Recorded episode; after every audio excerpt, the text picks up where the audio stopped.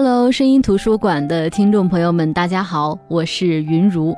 这两天回家的时候，看到湖南电视剧频道在播放一部电视剧，名字起得非常有意思，就一下子吸引住了我的眼球，叫《太太太多》。按字面的意思就是这家人的太太太多了。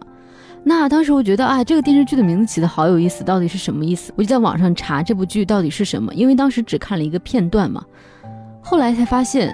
这部剧电视剧原来的名字是叫做《花灯满楼》，是根据苏童的那部小说《妻妾成群》改编的。而电视剧频道把这部剧拿过来呢，就是可能是为了迎合大众啊，就起了一个特别大众化的名字。嗯，当然，这部剧也勾起了我对于苏童的这本书《妻妾成群》的回忆。这部作品最早的是被改编成了张艺谋的电影。大红灯笼高高挂，我相信这部电影大家都非常熟悉，进而呢也非常熟悉这个故事。但是改编成电视剧呢，我觉得电视剧能够更好的去展现小说的原貌，因为它没有时长的限制，不会用那么抽象的艺术去表达，所以可能是更接近小说的灵魂。那电视剧的演员演出来的感觉肯定没有电影那么精致，但是呢。我觉得这次的演员选的也还不错。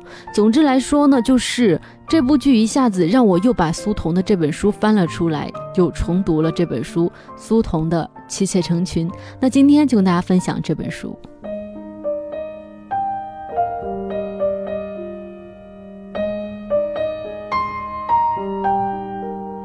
说起苏童呢，我觉得这个名字它本身就听起来非常的女性化。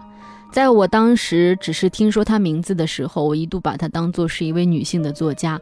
后来你再看她的一些作品，《妻妾成群》，包括《红粉》，包括《妇女生活》《桥边茶馆》等等，这些作品的主人公几乎都是女性，或者说是在一部作品当中，女性占了非常重要的地位。而不光作品中的重心在女性这一面，她的文字也是缠绕着柔媚晦涩的女人气息。加上他本身文字里那种冷艳张扬的想象力和飘忽的行文风格，给他的小说增加了一些神秘感。所以说，我认为苏童是一个女性，因为她对于女性的洞察非常独特。在我的印象当中，还没有哪个当代的作家能够像苏童这样去精细的去写到女性，而且非常的得心应手。关键是他还对于女性描写有一个。最深层次的潜意识里进行这样的一个描绘，但是后来才知道，苏童是一个男的，所以我就觉得他的文字的表达力该是有多么高啊！就是我觉得一个男人能对女性观察到这种地步，或者描写东西能这么入木三分，实在是不容易。在很多作品的封面上都有他的一些照片。就就看他，他的脸部作为一个男性的话，就是他的轮廓还是比较分明的，很像就是我们现代人所说的硬汉。人家说浓眉大眼，但是他的眼睛相对来说比较小，可以说是浓眉小眼。所以我觉得这样的一个男作家去写这样的女性关乎女性的作品，真的是非常不容易。正是因为知道苏童是一个男性，所以我对他又多了几分好奇，对他的作品。的评价又高了很多。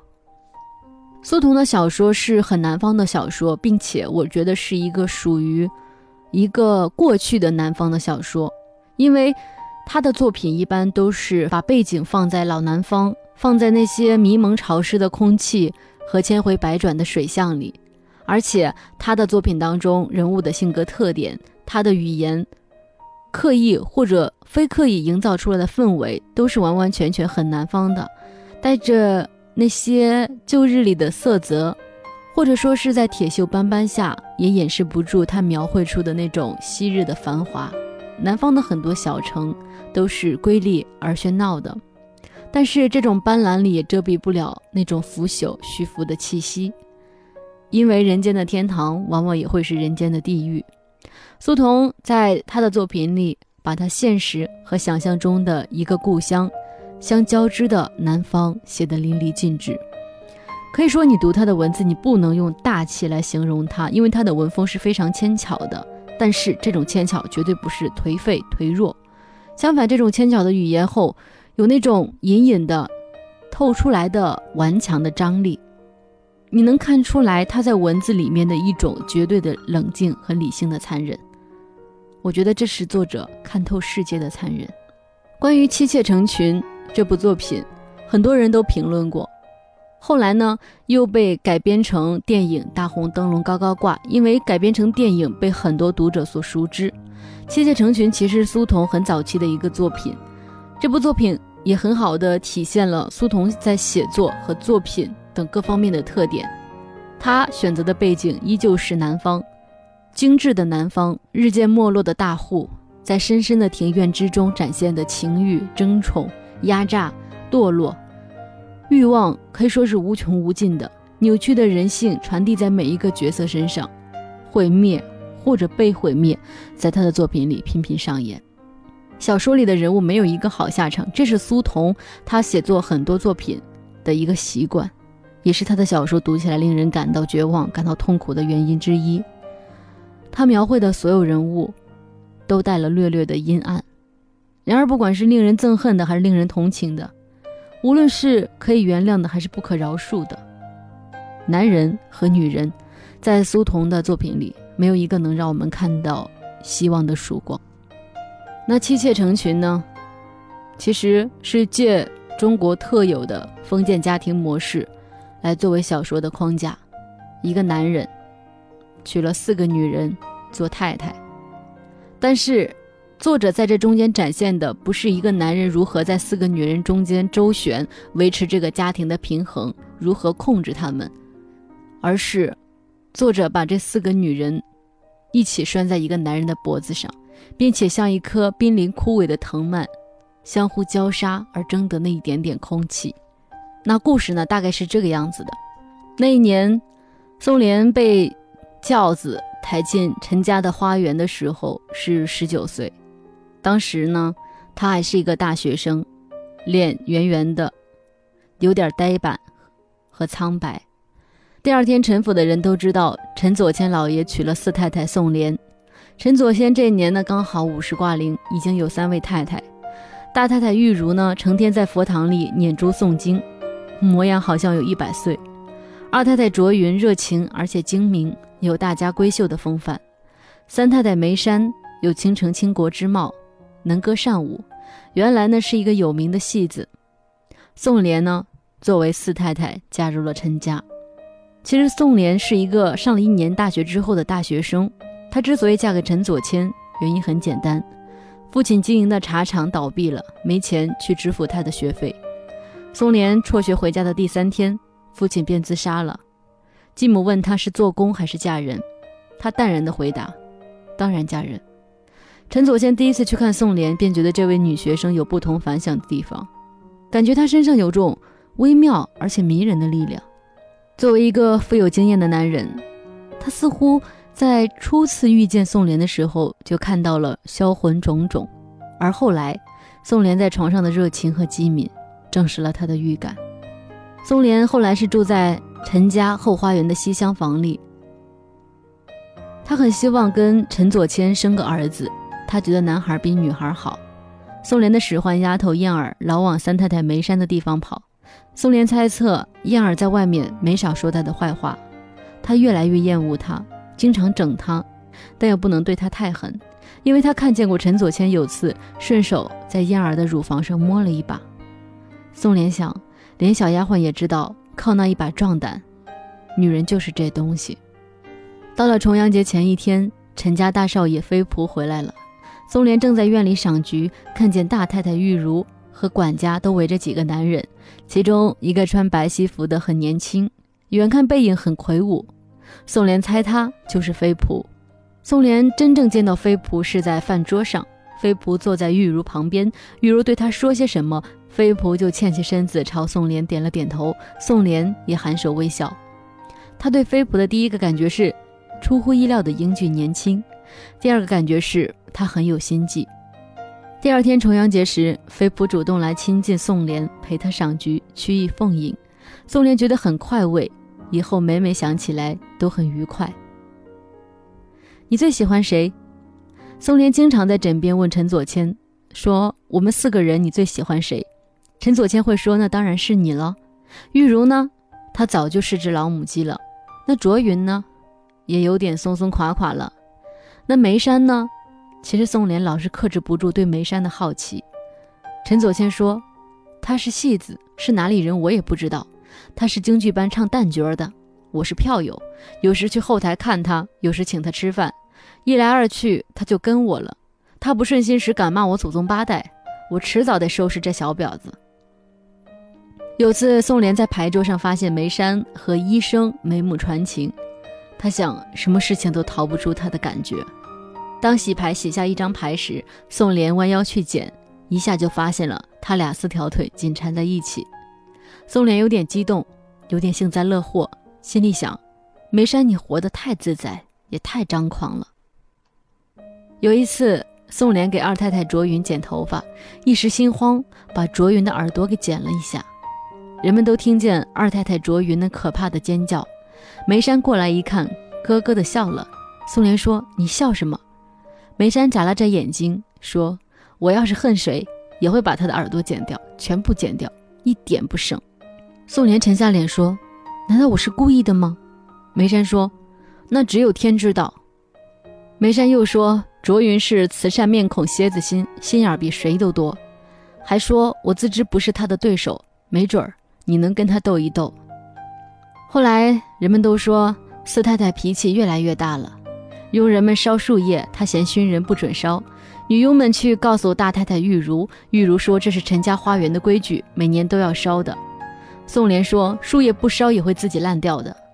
有一次，宋濂为陈左谦准备生日礼物，看见别的太太都送很值钱的东西，他想别出心裁，让人们看见他在老爷面前的特殊地位，就站起身，走到陈左谦面前，抱住他的脖子，亲了一下又一下，旁边人都呆住了。陈左谦满脸通红，一把推开他，厉声道：“在众人面前，你给我放尊重点！”宋濂站在那里，惊惶茫然，泪水扑簌簌的涌出来。女仆们敏感地意识到，这将是宋濂在陈府生活中的一大转折。当天夜里，挂在宋濂门口的寿日灯笼被摘下了，移到了别处。此后，陈左谦好几天没上宋濂屋里来。宋濂喝酒了。那天，他一个人喝着烧酒，朦胧中听见一个熟悉的脚步声，竟是大少爷飞仆进来了。两个人坐着很虚无的喝酒，一种很陌生的欲望像风一样灌进了宋濂的身体。宋濂觉得喘不过气来，意识中出现了梅山和医生在麻将桌下交腿的画面。宋濂看着自己姣好的腿，向飞仆靠过去，靠近了飞仆，等待着什么。但大少爷飞仆却缩了回去。飞普说：“我怕女人，特别是家里的女人，让我害怕。”后来一年又一年过去了，下了头一场雪，梅山从北厢房出来，美貌焕发，快活着走出门。下午，梅山被两个家丁带回来，卓云跟在后面。梅山和医生是在一家旅馆里被卓云堵在被窝里捉住的。卓云说：“你这臭婊子，怎么跑得出我的手心？”梅山被人拖回北厢房。凌晨时分，一阵砸踏的脚步声惊动了宋濂。他看见几个黑影抬着梅山，梅山被堵住了嘴，只听见一声沉闷的响声，梅山被扔到井里去了。宋濂突然发出一声惊心动魄的狂叫，拼命地揪着自己的头发，嘴里连说：“杀人，杀人了！” 第二年春天，陈左千老爷娶了第五房太太文竹，文竹初进陈府。经常看见一个女人在紫藤架下枯坐，有时候绕着废井一圈圈的转，跟井说：“我不跳，我不跳。”宋濂说他不跳井。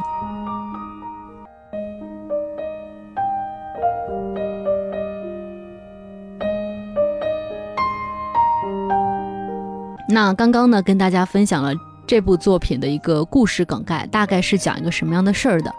我们讲到了陈左谦，也就是这个老爷陈府，他的四位太太。其实，三太太梅山和这个主人公宋濂四太太宋濂呢是有一点点相似的，他们都非常的寂寞，但是不甘寂寞，非常想追求自己，哪怕是自私，但是这在陈府当然是不被允许的。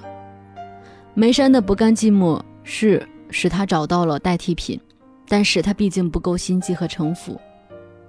或者说，我们看到最后，我们更愿意相信，到了后来他已经是飞蛾扑火，他明知道必然的结局，但是不愿意再拿出心力来支撑、来躲藏，索性自己撞出去，撞向一个凋零的结局。他后来成为陈府那个枯井当中的又一个冤魂。司太太宋莲呢是一个大学生，她身上有着一些稍微不同的东西，但是在陈府这种不同没有意义。她的与众不同只能让封建的老爷陈左谦反感，认为她是不守规矩的。规矩，在那个深宅大院里，令人窒息的条框，是司太太宋莲始终没有办法去适应的。即便后来宋濂对于妻妾争宠的斗争有了惊人的适应力，但是他仍然不能控制自己另外一面的欲望和追求，比如说被理解、被尊重，比如说作为一个人所应有的自由。因为他是大学生，他接受了新时代的产物。这样看来，他所接受那些知识，在这个深宅大院里，反而是成了他悲剧的导火线。他想寻大公子飞普来做寂寞的替代品。但是，飞普这个已经不算男人的男人让他失望了，尤其是他目睹三太太梅山被杀，更是一个很大的刺激。他看到这个庭院深深里的疯狂，但是自己没有力量去改变。有时候在想，这个结局也许是必然的，因为我们不知道宋莲除了疯掉之外，还能有其他的什么选择。他日复一日地坐在枯井边上喃喃自语。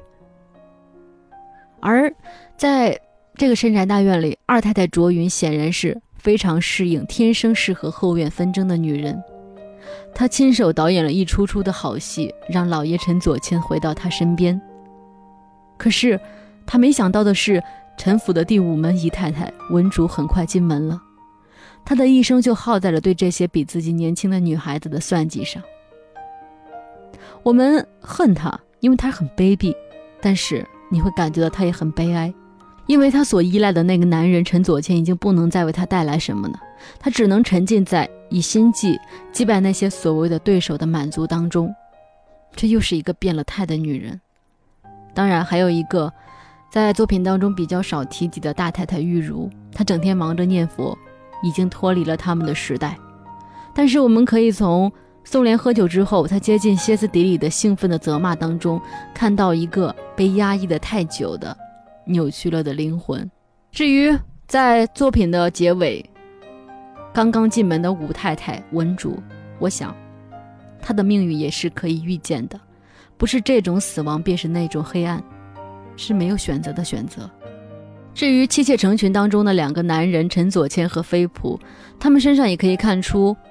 苏童小说所表现的男性的一些共同点，因为陈左贤一辈子耽于女色，但是他摆不平妻妾之间的明争暗斗，他是典型的受欲望所困的人，他的这种欲望把其他人都逼得心理变态，他的贪婪，人性的贪婪在他身上可以说是被暴露无遗的，而大少爷飞仆，则更为突出，他已经变得怕女人了，他和顾三公子的暧昧。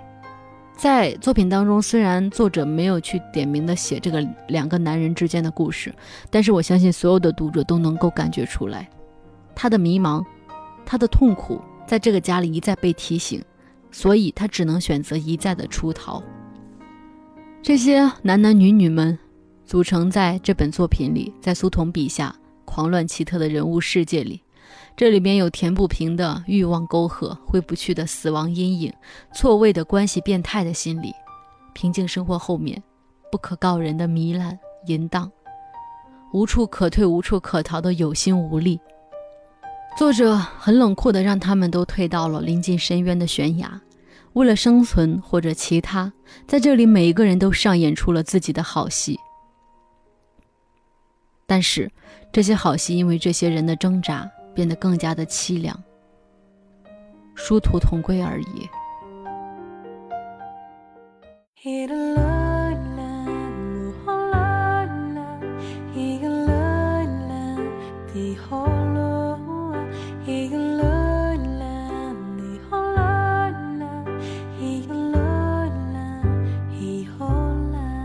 好的，这就是我们今天声音图书馆的内容。今天跟大家分享的是苏童的《妻妾成群》。